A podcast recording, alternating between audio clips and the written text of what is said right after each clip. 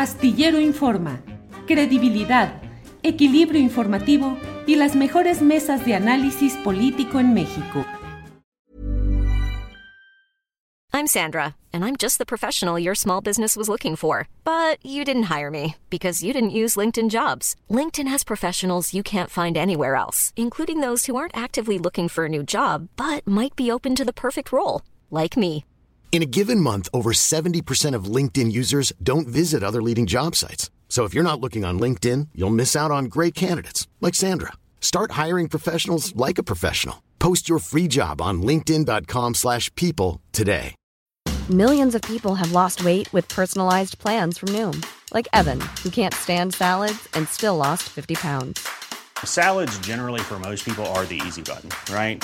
For me, that wasn't an option. I never really was a salad guy. That's just not who I am. But Noom worked for me. Get your personalized plan today at Noom.com. Real Noom user compensated to provide their story. In four weeks, the typical Noom user can expect to lose one to two pounds per week. Individual results may vary. Dice el presidente que, el, que la Suprema Corte, bueno, no, que, que, que, el Poder Judicial está secuestrado por, por la corrupción y, y por el crimen organizado. Y, ha, propuesto como alternativa esto, que, que, men, que mencionas, la elección. ¿Cómo, podría ser la, elección popular de los, ministros? O sea, ¿de dónde, Víctor, de dónde sacarían dinero para hacer campañas, para poder convencer al electorado? ¿Con qué estructuras moverían el electorado? ¿Con qué... Eh, eh, eh, con qué argumentos, qué, qué, qué, qué le podrían ofrecer al, ele al, electorado para que vote por ellos. Las, eh, como sabemos, las consultas requieren al menos de la participación del 40% del padrón para, para, para, para, ser válidas. Ninguna de las que se ha hecho se ha acercado ni siquiera a eso. Aquí la, esta otra parte de la pregunta es doble. Eh, cómo lograr esa participación cuando la, gente, este, pues igual ni sabe de los jueces ni cree que, los va a necesitar. Y, seg y, segundo, ¿cuál sería la participación legítima? O sea, el 40% del padrón podría, es, la cantidad suficiente para escoger a, los, a los ministros de la Suprema Corte, o es el 50%, o el 60%, o es el 30%. ¿Cómo la ves, Víctor? Bueno, yo creo que hay varias cosas, Temoris. Lo primero es que, mira, más allá del resultado, de manera entrecomillada, las consultas han tenido una eficacia en términos de tomar conciencia de realidades, de informar, de generar también una ofensiva informativa que ha sido interesante y que me parece ha logrado frutos, ¿no? Se ha dado resultado. Eh, y por otra parte, Creo que también tendríamos que pensar, como dirían los clásicos de este lado de la barda, en lo impensable, ¿no? Y no necesariamente pensemos en una campaña política de los jueces, ¿no? Creo que, que no ha lugar, que de lo que se trata es precisamente de una actividad de índole política totalmente diferente. Es un hecho, es evidente que el Poder Judicial está uh, podrido, como lo dijo el propio López Obrador. Es evidente también que quienes lo integran pertenecen a un grupo social, aquí lo he dicho en varias ocasiones, extremadamente conservador. También es evidente que ese grupo social al que pertenece el Poder Judicial eh, en este país y en otros países, pues en estos momentos su perspectiva de la realidad política, social, económica, desde mi punto de vista, contraviene al posible proyecto de transformación de este gobierno y a quienes, eh, pues desde hace muchas décadas, hemos trabajado en favor de un país distinto, ¿no? Un país más justo. Mm, creo que en ese sentido, una posible elección pasaría por otros, por otros canales distintos, por otros espacios de selección de los posibles candidatos, ¿no? Yo confío mucho, a pesar de que eh, la mayor parte de los espacios académicos en distintas eh, universidades en términos del, del, del, derecho, del estudio del derecho, pues están cooptados por este grupo conservador, no necesariamente eh, la mafia del poder, ni mucho menos, sino el grupo social, la clase social. Pero aún así, creo que eh, hay espacios interesantes, hay profesores, hay académicos, hay investigadores, hay estudiantes que tienen una perspectiva humanista del derecho y que convocar a la participación de este sector para una posible elección de los, de los magistrados eh, de la Suprema Corte de Justicia sería muy interesante y abriría un espacio de participación a un sector que lamentablemente ha sido olvidado y en ocasiones hasta golpeado por el actual por el actual gobierno. Esto podría ser una primera selección, atender a quienes podrían presentarse como candidatos y luego de ello, después de eso, establecer posibles ternas eh, de candidatos o posibles, son, ¿cuántos son en, el, en la Suprema Corte de Justicia? Bueno, a partir de ahí lo puedes establecer, lo puedes mencionar, lo puedes construir. Y entonces sí, una participación de, la propia ciudadanía en la elección, pero tomando conciencia de que este es un ejercicio que se aleja de los ejercicios de la democracia liberal. Eso es muy importante, ¿no? No basta con el voto, de ninguna manera. Hay que trabajar, hay que actuar políticamente. Y creo lamentablemente que la democracia liberal nos lleva al analfabetismo político, al esperar que se actúe de determinada manera y que sean eh, quienes, otros quienes decidan, ¿no? Creo que es posible, y como lo dije en un principio, eh, pensar en lo impensable y llevar adelante un ejercicio de eh, auténtica democracia, eh, no del todo horizontal, pero más apegada, ¿no? a una participación y a una actuación, por una parte de la mayoría de los ciudadanos, pero por otra parte de los sectores a los que corresponde la elección de determinados grupos o protagonistas de la gestión política, Temorice. Gracias, Víctor. Guadalupe, ¿cómo imaginas tú que podría ser implementada la propuesta que está haciendo el presidente, que pues son, todavía es muy vaga. ¿Cómo, cómo, se podría llevar a la práctica?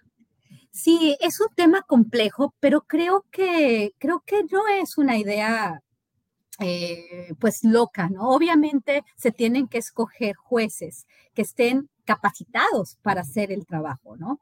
Obviamente, esta propuesta tendría que pasar, ¿no? Por más filtros, no cualquiera puede ser un juez de la Suprema Corte, porque claro, si eh, por, algo hay pesos y contrapesos, tampoco podemos colocarnos, ¿no? Como algunas personas en la élite en México o de la oposición y hablan de que las contramayorías, pues para, para estas contramayorías, pues entonces se cooptan espacios, ¿no? Y en este sentido, pues sí, la Suprema Corte de Justicia se ha utilizado como un grupo de interés, no tanto como un, un este, pues, un mecanismo de, democrático, no mecanismo, sino un poder de la Unión en el cual, pues, se hacen ciertas, cada quien cumple sus funciones, ¿no? Sino más bien estamos hablando ya de una política este, donde se polariza la decisión y no se hace para hacer justicia, sino se hace para este, torpedear las acciones del gobierno con el que no estás de acuerdo, ¿no? Por el otro lado, vamos a considerar, por ejemplo,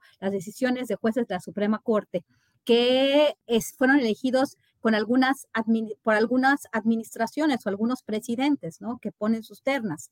Y muchos de ellos responden a intereses que no son los intereses del país, que no son los intereses de la gente, pero que son los intereses de la élite política en un momento indicado y que, bueno, empiezan a tirar por la borda, pues este, pues cambios muy necesarios, ¿no? Creo que la reforma electoral es muy necesaria independientemente de lo que cada quien opine en relación al plan B en específico, pero es muy importante. Yo creo que se puede, en Bolivia se ha podido hacer y creo que era muy necesario para qué, para darle voz a las mayorías. Y en este sentido, yo creo que Andrés Manuel López Obrador después del 2024 va a dejar un país distinto. Y no de que, eh, no va a ser Andrés Manuel, creo que seguimos en una democracia y creo que si hay un mecanismo en el cual se asegure que los que tienen la capacidad de ser elegidos por el voto popular, obviamente asegurando que tengan un pasado intachable y un conocimiento de la ley y que sean votados por la gente, pues entonces eso asegura que se haga justicia, porque lo que estamos viendo no es, no es hacer justicia, es simplemente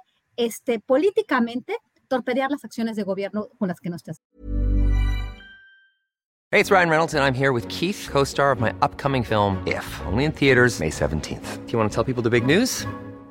All right, I'll do it. Sign up now and you'll get unlimited for $15 a month in six months of Paramount Plus Essential Plan on us. Mintmobile.com slash switch. Upfront payment of $45 equivalent to $15 per month. Unlimited over 40 gigabytes per month. Face lower speeds. Videos at 480p. Active Mint customers by 531.24 get six months of Paramount Plus Essential Plan. Auto renews after six months. Offer ends May 31st, 2024. Separate Paramount Plus registration required. Terms and conditions apply if rated PG. Millions of people have lost weight with personalized plans from Noom. Like Evan, who can't stand salads and still lost 50 pounds. Salads, generally, for most people, are the easy button, right? For me, that wasn't an option. I never really was a salad guy. That's just not who I am. But Noom worked for me. Get your personalized plan today at Noom.com. Real Noom user compensated to provide their story. In four weeks, the typical Noom user can expect to lose one to two pounds per week. Individual results may vary. ¿Y cuál es tu punto de, vista, Ricardo? ¿Tú crees que la elección directa de, de, lo, de, los magistrados de la Suprema Corte de Justicia de la, la Nación permitiría que eh, eh, fueran ajenos o que no fueran cooptados por grupos de, interés que, pongan por delante pues, los intereses de la justicia, del, de la sociedad y no los de algunos grupos económicos o políticos? Sí, mira, todo eso son, riesgos, eh, son riesgos que se corren incluso en la actualidad. Este, existen eh, y obviamente no se han sorteado porque no hay mecanismos este, para impedir, por ejemplo, que fluya el dinero del crimen organizado en, en las campañas políticas. La elección de estos funcionarios del Poder Judicial, incluidos los ministros, se va a basar, digo, va a tener su, un sustento en la ley electoral es decir, van a hacer campañas como, como candidatos a diputados, como lo hacen los otros miembros de los poderes eh, legislativo, ejecutivo. Este, el asunto aquí es, eh, es que se, se, establezcan mecanismos. Es decir, en el caso de los diputados y de los candidatos, por ejemplo, distintos candidatos a la presidencia de la República, los partidos políticos se han negado a establecer mecanismos para impedir el flujo de dinero sucio. Es decir, esto ha, traído como consecuencia el grave problema del dinero sucio en la política, eh, que pues eh, ha, derivado en, en, la defensa de intereses eh, en favor, la defensa de intereses que favorecen al crimen organizado desde el poder presidencial y desde el, poder legislativo. Es decir, eh, se necesita, pero sí se necesitan correr esos riesgos, este, porque de otra manera, pues el Poder Judicial, como se dijo hace un momento, si no mal recuerdo lo comentó Víctor, eh, está capturado, está capturado por una camarilla eh, política que sirve a intereses. Hay estados, por ejemplo, del país como Jalisco, y de esto este, lo conozco muy bien, donde por ejemplo el excuñado del gobernador Alfaro, pues es el que maneja todo el poder judicial.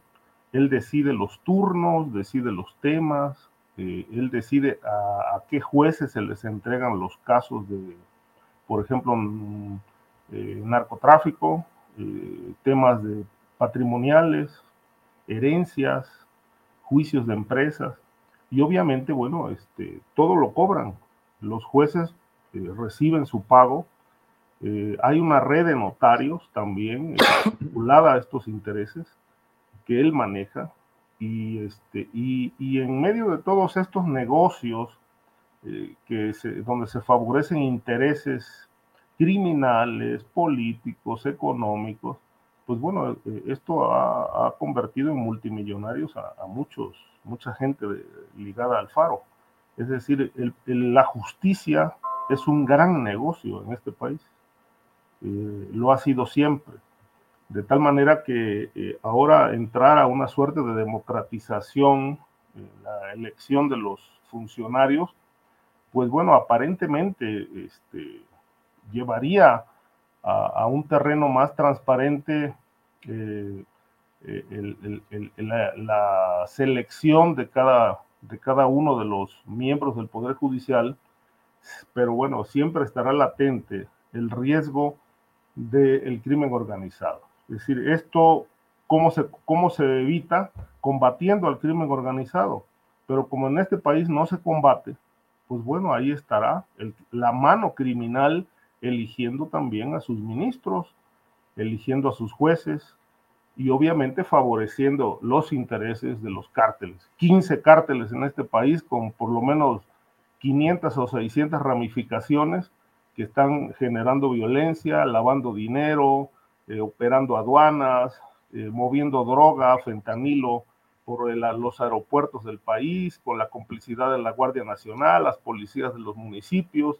Es decir, así como el 80% de los alcaldes del país responden a intereses del crimen organizado, este, pues bueno, así estará, desde mi punto de vista, eh, en un determinado plazo el Poder Judicial. Es decir, corremos el riesgo de que la cosa empeore.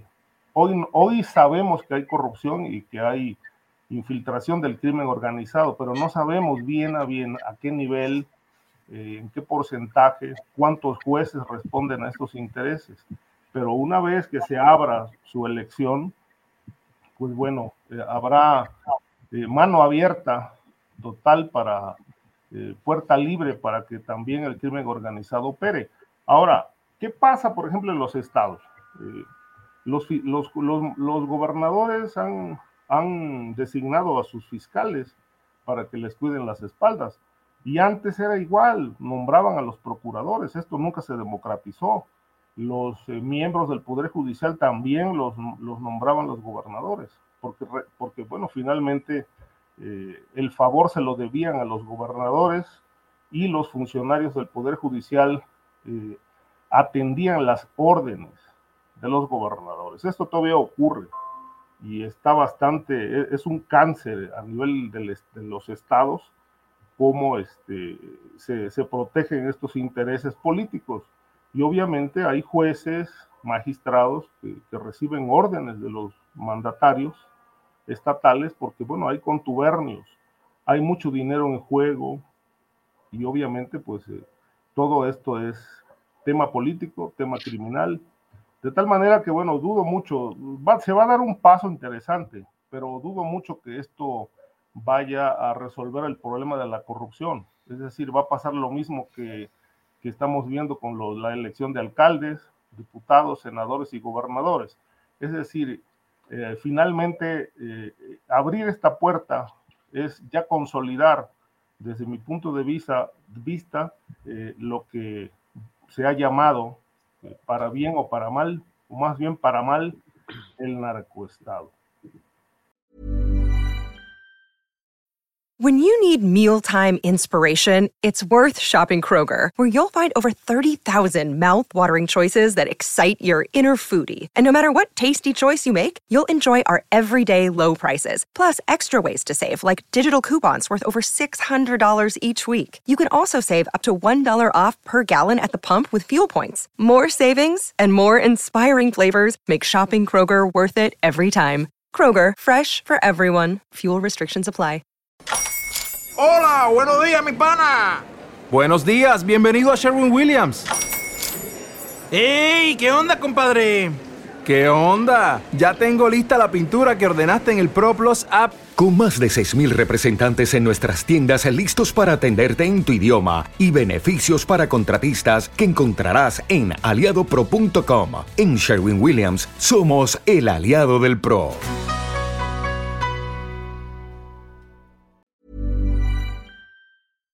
Para que te enteres del próximo noticiero, suscríbete y dale follow en Apple, Spotify, Amazon Music, Google o donde sea que escuches podcast. Te invitamos a visitar nuestra página julioastillero.com.